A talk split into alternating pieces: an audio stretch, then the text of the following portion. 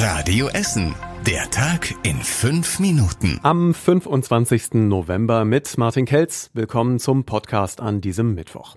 Die Bund-Länder-Runde spricht und diskutiert und streitet sich offenbar auch. Aus den Beratungen ist bisher beispielsweise bekannt, dass es für Hotspots einen neuen Inzidenz-Höchstwert geben soll. Ab einem Wert von 200 Neuinfektionen pro 100.000 Einwohner sollen noch schärfere Einschränkungen greifen.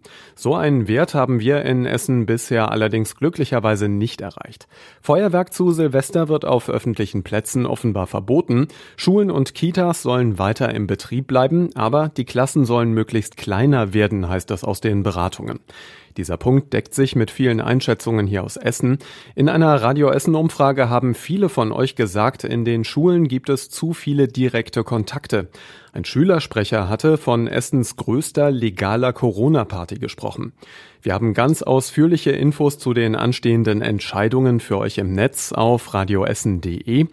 Und die Stadt Essen meldet heute eine hohe Steigerung der Todesfälle an oder mit Covid-19.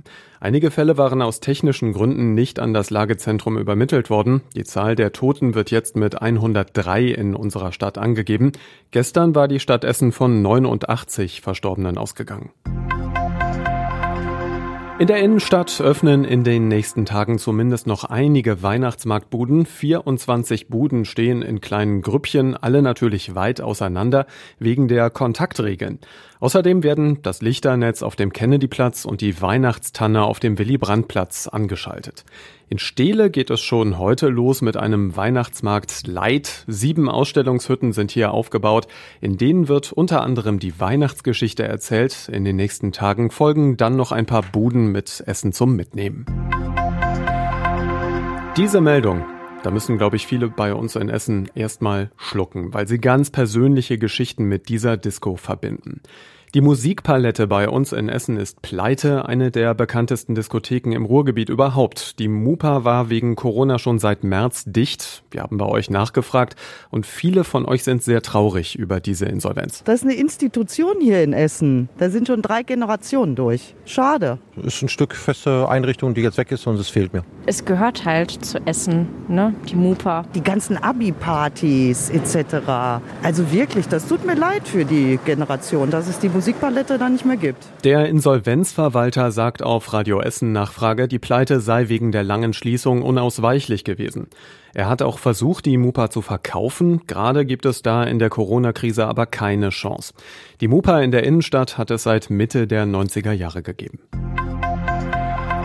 Extrem dreist, was sich ein Duo bei uns in der Stadt geleistet hat. Ermittler haben eine lange Serie von Einbrüchen in Essen aufgeklärt. Seit Mitte des Jahres hatte es unter anderem in Katernberg immer wieder Taten gegeben. Die Kriminellen haben dabei meist an Friedhöfen Autos geknackt und sind dann mit den gefundenen Schlüsseln auch gleich in die Wohnungen oder Häuser eingestiegen und haben alles mitgenommen. Der Schaden durch die Raubserie in Essen und Gelsenkirchen liegt bei mehreren hunderttausend Euro. Zwei 47 Jahre alte Männer sollen für die Taten verantwortlich sein, heißt es von der Polizei hier bei uns in Essen. Einer der Männer ist jetzt in Untersuchungshaft, der andere ist noch auf der Flucht.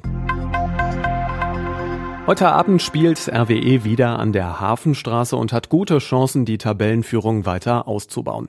Gegner ist der Wuppertaler SV. Radio Essen überträgt live für euch. Und das war überregional wichtig. Ja, über die geplanten neuen Corona-Regeln haben wir ja schon gesprochen. Außerdem hat EU-Kommissionspräsidentin von der Leyen Polen und Ungarn aufgefordert, die Corona-Konjunkturhilfen nicht weiter zu blockieren.